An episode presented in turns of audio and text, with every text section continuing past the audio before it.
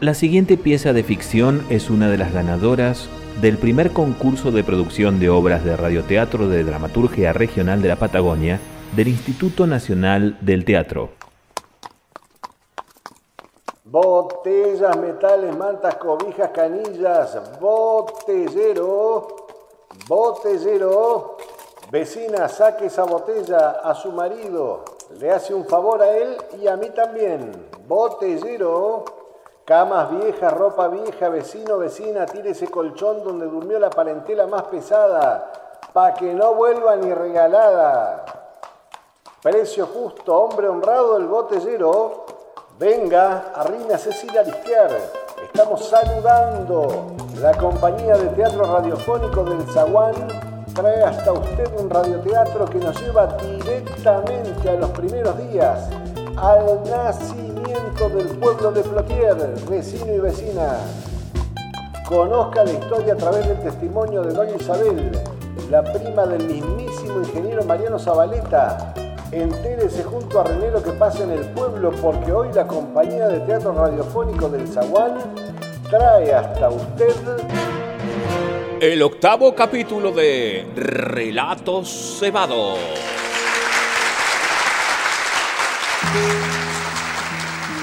A ver, a ver, a ver, a ver, a ver, a ver, ¿dónde estábamos parados en el capítulo anterior de Relatos Cebados? Piringundín del Lolo. Todo parecía tranquilo en la medida que puede estar tranquilo dentro del piringundín del Lolo. Pero de repente...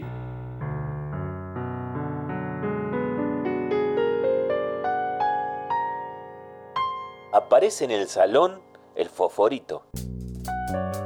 Sí, el mismo, el que estaba recontra en penitencia. ¿Y quién lo había puesto en penitencia? El mismísimo Lolo que lo mandó al galpón de atrás. ¿Qué hace el fosforito en el salón? entra como desesperado y como una tromba. ¿Qué haces acá? El comisario, la remolacha. ¿Qué pasa con el comisario? Vienen por allá, los vi, yo los vi, los vi. Y bueno, ¿qué hay? Remolacha trae una pistola totota. Lo quieren matar al Lolo, lo vienen a buscar al Lolo, yo la vi en la comisaría. ¿Y vos? ¿Qué hacías en la comisaría? Lo que le dije antes, le llevé una cartita al pibe Roldán, pero eso no importa porque lo vienen a buscar al Lolo y lo van a matar. El estirado del Lolo lo ve al fosforito ahí, así como estás, recontra preocupado. Pero ¿sabes qué? En vez de darse cuenta del peligro que lo acecha, lo vuelve a echar para el fondo. ¿Pero qué haces acá? Anda para el fondo. Pero Lolo, usted no entiende, usted no entiende, Lolo. Anda para el fondo, carajo. ¿No entendés, fosforito? ¡Al fondo! se pasa este Lolo, ¿eh? Si habría que traducir lo que acaba de suceder en términos filosóficos expresados por el filósofo contemporáneo Diego Armando Maradona, al Lolo se le acaba de escapar la tortuga. Y como si nada de esto estuviera sucediendo, presta atención a eso, ¿eh? Madame Bersot y Margarita rápidamente tratan de cambiar de tema. Lolo, este... Um, usted, uh, Lolo, ¿Usted nos ha comprado un obsequio? Sí, sí, fin de año. ¿Compró o no compró? Bueno, che, ustedes saben. Los negocios, la plata... A ver, la plata no crece en los árboles. Y bueno, ¿y yo? Don, don Lolo, don Lolo, este bolso pesado. Yo lo encontré. Yo solita. Mm, Soy chispita. ¿Qué haces, nena? ¡Guarda eso! ¿Pero de dónde lo sacaste? Eh, eh, de, su cuarto. Y pensé, deben ser los regalitos del pinito. Y me puse muy contenta. ¡Mocosita! ¡Llévate eso de acá! ¿Qué te crees? ¡Ay, la vos y tu madre la re... Ojito, Lolo, baje la espuma. Esta criatura no está sola. Me tiene a mí. ¿Quiere pelear con alguien? Vamos. Vamos, tire el primer golpe. Tranquilo, Romualdo. Si no vale la pena. Usted vale la pena, Romualdo. Bueno, bueno, parece que la cosa se iba picando, ¿no? Porque hasta el ronco saltó y se quería ir con la Yulai. ¡Basta! Yulay, vámonos de acá. ¿Qué está esperando? A mi tía. Y sí, el éxodo parecía inevitable. La Betty Boo también se prendió en el juego. Parece que todo el mundo se quería tomar el palo. Ronco, yo voy con ustedes. Aquí tiene mi valija. ¿Qué pasa acá? ¿Se volvieron todos locos? Paren, che. ¿Qué hay acá, che? ¿Qué cornos es esto? La Margarita acaba de encontrar el bolso. Hábitos. Tocados. Una bota. Y ahora sí, ¿eh? Se avispó el Lolo, se dio cuenta de que se le pudría. Fíjate, se está tomando el palo por la puerta del costado. ¡Momentito! ¿A dónde va? Se me queda ahí bien quietito. ¿Pero qué hace? ¿Qué? ¿Qué me agarra? Dej- ¡Déjame, loca! ¡Pero! ¡Eh! ¡Lolo! ¡Salí mierda! ¡Ayúdenme a sacar esta mierda de este lugar! ¡Fuera con vos! ¡Yo no salgo! ¡No! Ah, sí, claro, forcejean, forcejean y se están peleando horrible, pero nadie se da cuenta de lo que verdaderamente está a punto de pasar, salvo, salvo el genio del foforito. ¡La yuta! ¡La yuta! Yo les avisé, pero a mí nadie me escucha. Nunca escuchan al favorito. Lo vienen a buscar al Lolo. ¡La yuta! Con el Lolo no, ¿eh? Con el Lolo no. Salieron todos y todas disparados del El único que se quedó ahí fue el foforito. Afuera, afuera había una goma tremenda. El despelote ya es supino, señoras y señores. El comisario entra. Mesas y sillas en el piso. A tientas y oscuras saca el arma. Ve la sombra de Foforito ahí en el medio del local y pensando que es el Lolo, dispara. El Foforito cae seco ahí en el piso. ¿Qué pasa? ¿Lo mató? No, ¿lo mató en serio? Y afuera, y afuera el quilombo más grande todavía. Un desgarrador grito de Lolo, hijo de puta. Se escucha cortando la noche. Y de repente, de repente otro tiro. Todo esto es un desastre, señoras y señores, un desastre, un verdadero desastre. Los gritos afuera van disminuyendo un poco, es cierto. Y de repente, de repente todo el gentío vuelve a entrar al local y Ramón prende el candil. Y lo ven ahí al foforito. Está en el medio del piringundini. ¿Saben qué? De repente se pone de rodillas. Miren, Foforito está de rodillas, está vivo. Hola. Reaccioná. ¿Qué pasó? ¿Me dejaron solito? Hola. Y es así nomás, ¿eh? Nuestro pequeño Lázaro resucitó. Los dos tiros del comisario le pasaron lejos y fierazo. En el medio de la oscuridad le erró mal. Y el fosforito, del puro susto, se me desmayó. Pero afuera, afuera la cosa fue bastante distinta, ¿eh? Afuera al que le dieron fue al Lolo. Y a ese sí, a ese sí que no le erraron. A veces los dichos que atesoramos popularmente se cumplen, ¿no? Como por ejemplo, quien mal anda, mal acaba. Ah, y se preguntan quién disparó. ¿Cómo que quién disparó? Sí, la remolacha. Sí, esa misma. No lo puedo creer. Créalo, le dijo doña Isabela a René Riavitz, porque acá, le dijo también, hay una sobreviviente de aquel quilombo aquella noche. Nunca te conté en qué momento le contaba todo esto Isabel a René, ¿no? Fue un par de días después de aquel gran despelote en el Piringundín del Lolo. Bueno, la tarde, la tarde era apacible, pero yo soy un mal relator de los acontecimientos. Mejor, mejor que mi amigo el pregonero te cuente cómo estaba la cosa. Hoy es 26 de diciembre de 1936. ¿Lo ve? ¿Lo siente? ¿Lo nota? Estamos en días en los que estamos naciendo como pueblo. La vida aún es rural y apacible. Es más, ya pasó la Nochebuena y la Navidad, pero la gente todavía no salió para el pueblo. La mayoría sigue en sus casas, con sus familias, acomodando el lechón y la paella en las panzas. Alguna familia libanesa se ha traído a los parientes del Alto Valle y están comiendo baclava. A la tarde el piberío llena los canales. Yo no trabajo hoy. Estoy como el resto de la comarca, descansando. Mañana capaz que sí. Salgo con el carro a botellar, no sé, tal vez. Gracias, señor pregonero. Descanse, descanse tranquilo, no labure hoy. Se lo merece. Yo sigo ahora, ¿eh? Y gracias por la magia, querido. Bueno, escúchame. Sí, sí, a vos te digo que estás escuchando el radioteatro. Volvamos a lo de doña Isabel. ¿Viste que le dijo a René que recibía a una de las sobrevivientes de aquel lío? Bueno, ahí llega la Olga. Escucha. Pase, Olga, está todo bien, no tenga miedo, mujer. Que tenga miedo, es que no conozco al señor. René es amigo mío, de mucha confianza. Pero usted me dijo que vamos a estar solas y que nadie se iba a enterrar. Mire, Olga, después de nuestra charla me di cuenta que las cosas no podían quedar así. ¿Así cómo? Usted conoce mi situación. Se lo junté todo. No me guardé nada, a pesar del miedo y la vergüenza. Bueno, pero... Pero nada. No fue en lo que quedamos.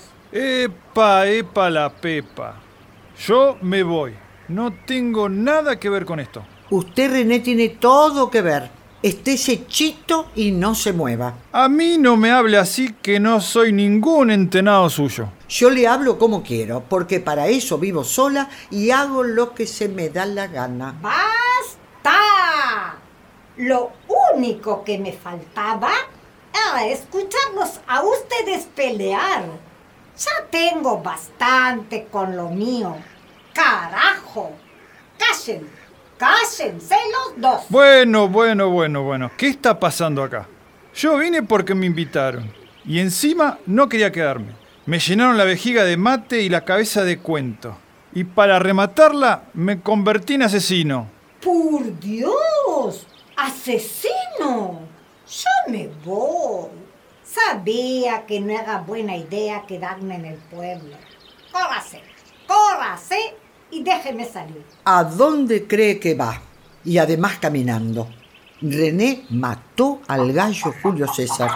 ¿Pero qué se pensó, doña? Soy un hombre de bien. ¿Qué quiere que piense? Si lo dice así, usted no me gusta.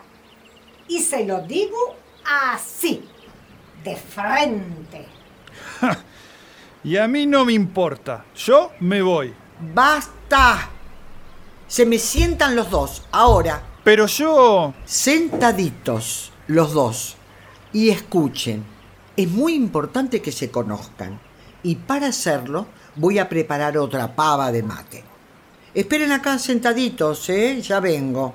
Bueno, está bien. Un momento nomás, porque soy un caballero. Eh, discúlpeme, eh, mi... Yo estoy nerviosa. Y cuando usted dijo asesino, vi todo negro. Enloquecí. Bueno, cuando lo dice así, la entiendo. Discúlpeme también. Es que doña Isabel me ha tenido acá toda la tarde meta cuento y no entiendo pa' qué.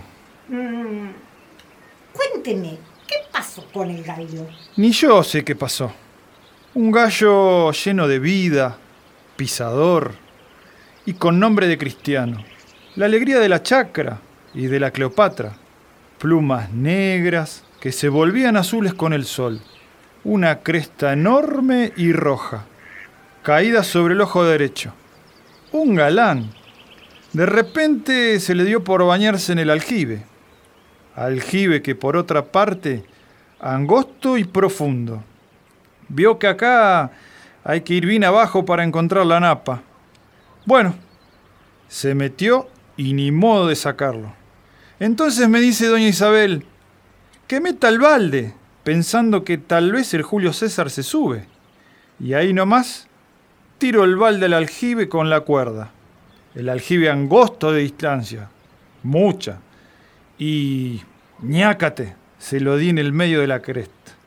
Pobre, fue a parar al cielo de los pollos. Pobre. Pero no fue culpa suya. Usted quiso ayudarlo.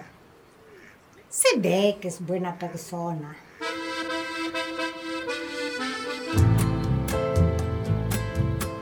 Y entonces el mate volvió a ser protagonista de esta historia.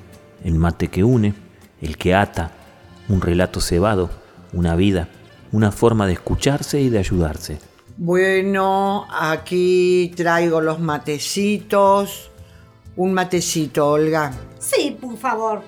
Ahí me acaba de contar el señor lo que pasó con el Julio César. Una desgracia, una desgracia. Pero acá estamos para otra cosa. Olga, le presento a René nuestro piloto, piloto de avión de Neuquén. El primero. Qué orgullo, ¿no? Y ella es Olga, la esposa del Lolo, el Lolo Sepúlveda. No, el que mataron.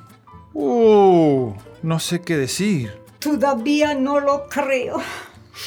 Fue así, de golpe. De golpe se me fue. Bueno, no se ponga triste. Pero, pero pasó ayer. A lo hecho, pecho.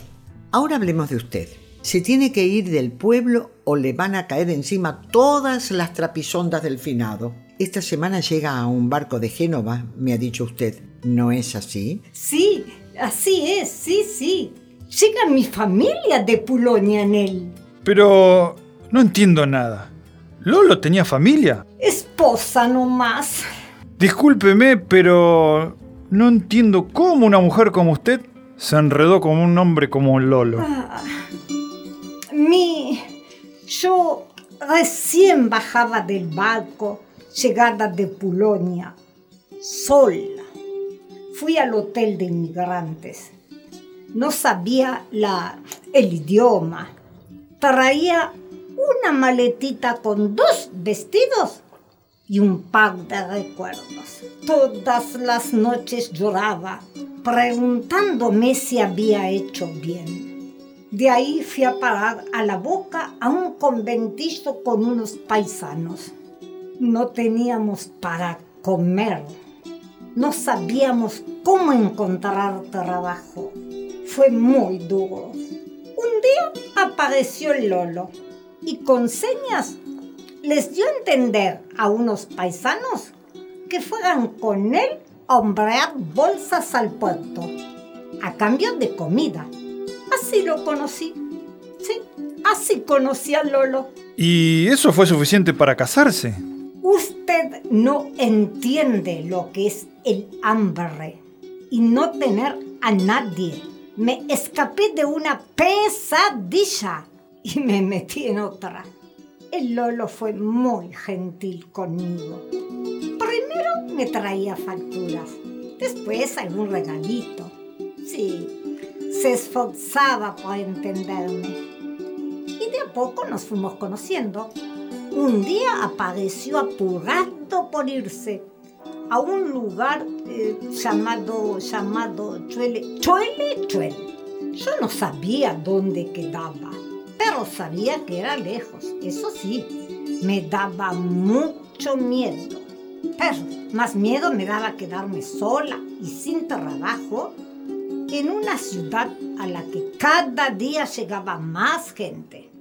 Él seguía relacionado con la gente del puerto, así que se dedicó a traer telas y puso una tienda en ese pueblo. No nos fue bien no, no.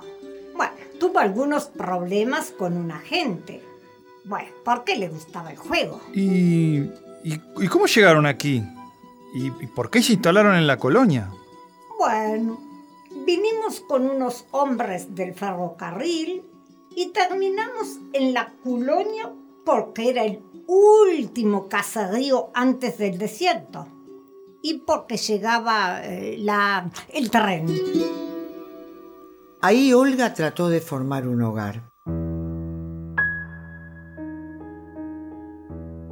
Pero el Lolo seguía con sus mañas. Se trajo a la Marga, que la había conocido trabajando en la boca, y nadie la quería porque tenía un pibito guacho, y la puso a trabajar. ¿Y, y cómo es que conoció a doña Isabel? Es que un día enfermé muy mal y llamaron a una comadre que sabía de yuyos y haga la mismísima Isabel.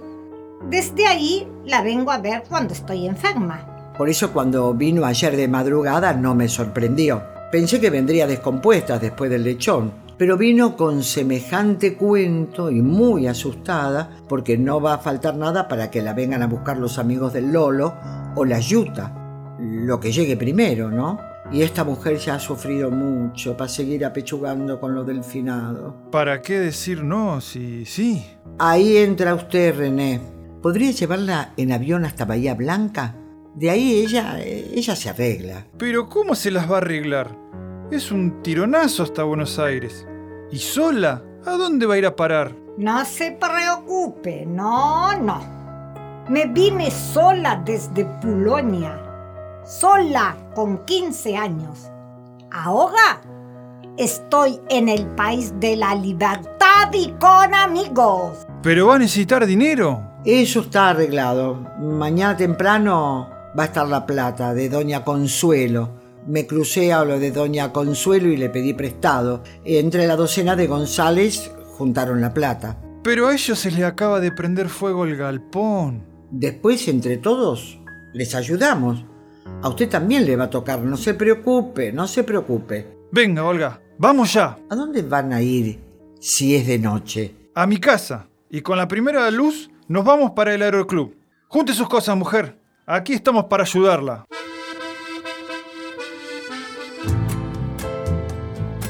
Así nomás fue, ¿eh? Olga y René se encargaron de juntar todas las cositas de Olga con mucha discreción.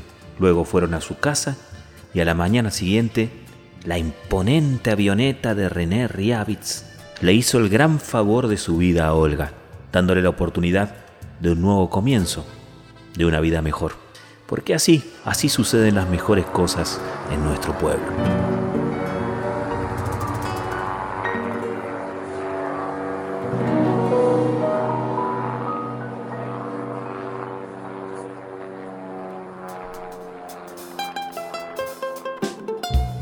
Y tiempo después fuimos colonia y muchas décadas después municipio.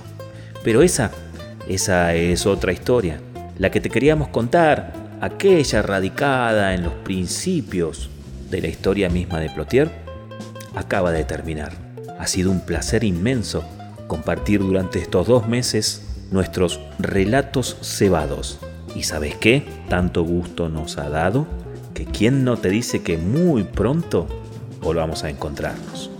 Hasta mientras tanto, un abrazo inmenso y gracias por haber estado de aquel lado.